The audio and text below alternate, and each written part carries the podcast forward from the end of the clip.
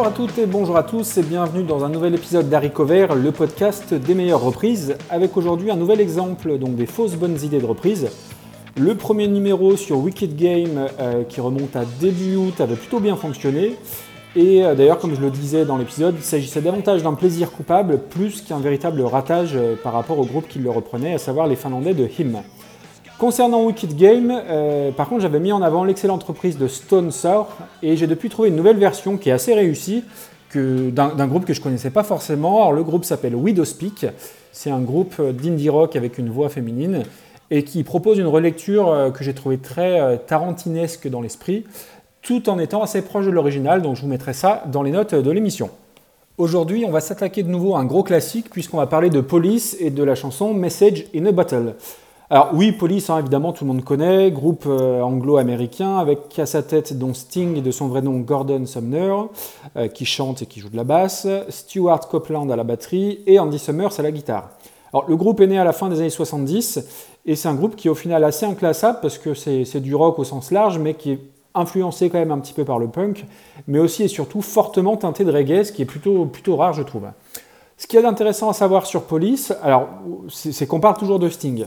Alors, on sait qu'à la base, il y avait un Français dans le groupe, hein, Henri Padovani, qui était à la guitare, mais ce qu'on sait moins, c'est que le véritable fondateur du groupe, c'est le batteur Stuart Copeland. Alors, lui est américain, contrairement à Sting et Summers, qui sont anglais. Euh, son père était agent de la CIA, ce qui a amené Stewart à, beaucoup voyager quand il était jeune. Et je pense que, euh, enfin, c'est ce qui se dit, que le métier de son père est peut-être pour beaucoup dans le choix du nom du groupe, euh, donc The Police. Et pour moi, Stuart Copeland est un immense batteur. Alors, ça va être un petit peu technique, mais il est adepte de la, ce qu'on appelle la prise tambour, c'est-à-dire qu'il prend la baguette façon fanfare d'un côté en la tenant par, par en dessous, sur la main, sur la main gauche qui est supposément la plus faible. Euh, contrairement à l'écrasante majorité des batteurs qui, vont, eux, adopter la prise dite timbale, euh, où euh, la prise est de façon symétrique entre les deux mains. Alors, c'est un peu technique et pas franchement radiophonique, mais en trois recherches sur Google, vous verrez facilement de quoi il est question. Et donc, Copland joue de cette façon, donc avec la prise, la prise tambour, et il a une frappe qui est super sèche, super rapide, vraiment qui claque, avec un son de batterie qui est bien marqué, une caisse claire qui est tendue comme une arbalète, et ce qui donne à la batterie de police et à la rythmique générale une vraie énergie, presque une vraie urgence euh, dans le jeu. Concernant le titre qui nous intéresse aujourd'hui, donc à savoir Message in a Bottle, il date de 1979, donc sur leur album euh, qui était leur deuxième, qui s'appelle Regatta de Blanc, donc Reggae de Blanc en VF. Euh, et l'album sort seulement un an après le premier album, Outlandos d'amour, qui reste mon préféré du groupe, euh, c'est un album qu'il faut absolument avoir et il n'y a que des tubes. Euh, Roxanne, So Lonely, Can't Stand Losing You, Next to You. Euh, vraiment, c'est un must-have dans toute discothèque rock qui se respecte. Et pour Message in a Bottle, on la trouve sur tous les best-of, donc c'est à peu près impossible que vous soyez passé à côté. Et dans le doute, donc Message in a Bottle, ça ressemblait à ça.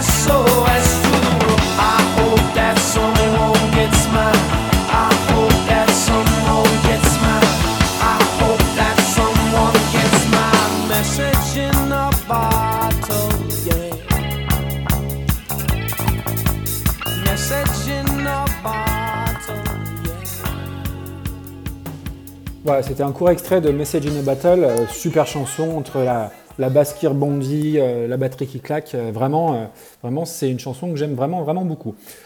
quand ça sort à l'époque, c'est bah, le premier numéro 1 du groupe au, au Royaume-Uni. pour la petite histoire, aux US, la chanson sera seulement 74e. Bon, la thématique de la chanson, elle est assez claire, elle est assez simple.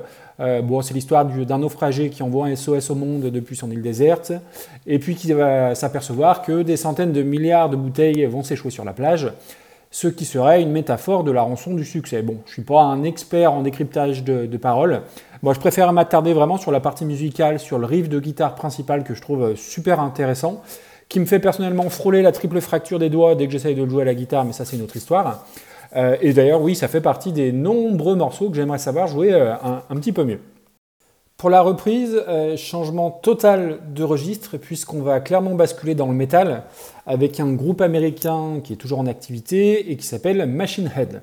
Alors clairement non, le, groupe et la version ne vont pas plaire à tout le monde, parce que là on va grimper un petit peu dans l'échelle de la violence par rapport au groupe que je peux évoquer ici habituellement mais euh, il y a des trucs qui restent écoutables dans leur discographie, donc ça, mérite qu'on s'y attarde un petit peu, et ce, même pour les oreilles qui ne sont pas forcément initiées à, ce genre de musique. Alors, je ne suis pas forcément un gros gros fan de Machine Head, mais il y a un album que j'aime beaucoup et qui est sans doute celui qui a le moins bonne presse parmi les fans euh, purs et durs. Et cet album, euh, il s'appelle The Burning Red, qui est le troisième album du groupe et qui est sorti en 1999. Je pense que j'aime cet album pour les mêmes raisons que les fans le détestent.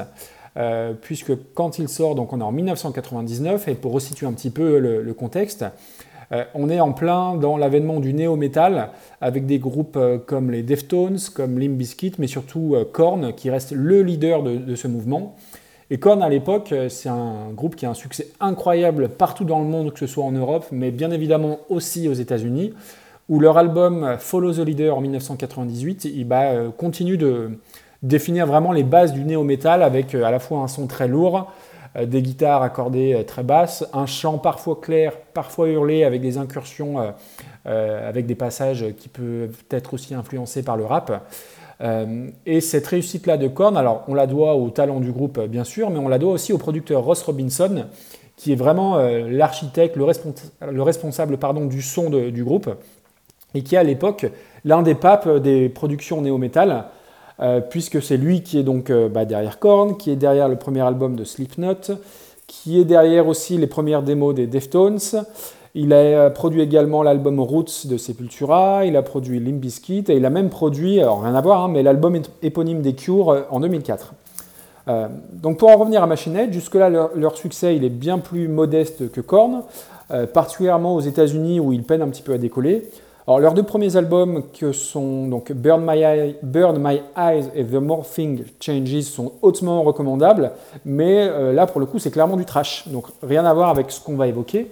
Et donc, pour décoller à l'époque, eh ben, ils vont faire appel au producteur star, euh, donc ce fameux Ross Robinson, avec qui donc ils vont enregistrer l'album The Burning Red, qui est clairement un album de néo-metal bien plus que de trash, avec donc des parties de chants qui sont rappées et qui à l'époque sont absolument impossibles à entendre pour les fans euh, de la première heure qui sont, euh, osons le dire, un petit peu, un petit peu obtus.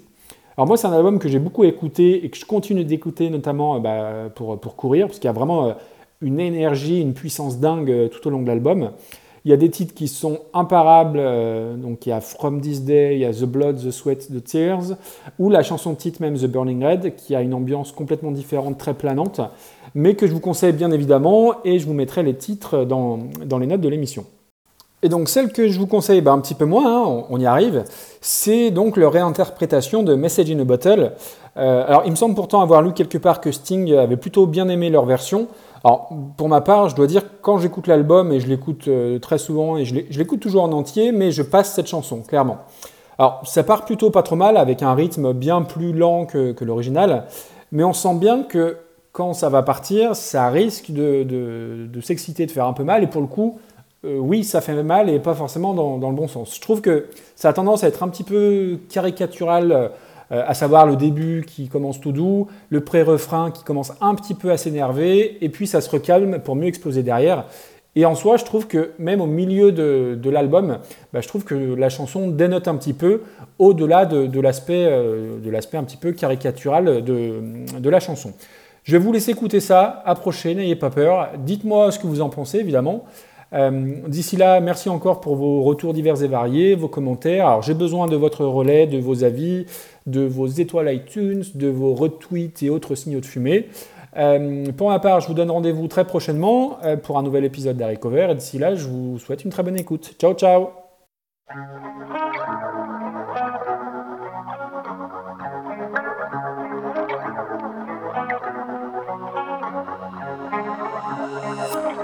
Just a castaway, an island lost at sea. another lonely day. Message in my bottle, yeah.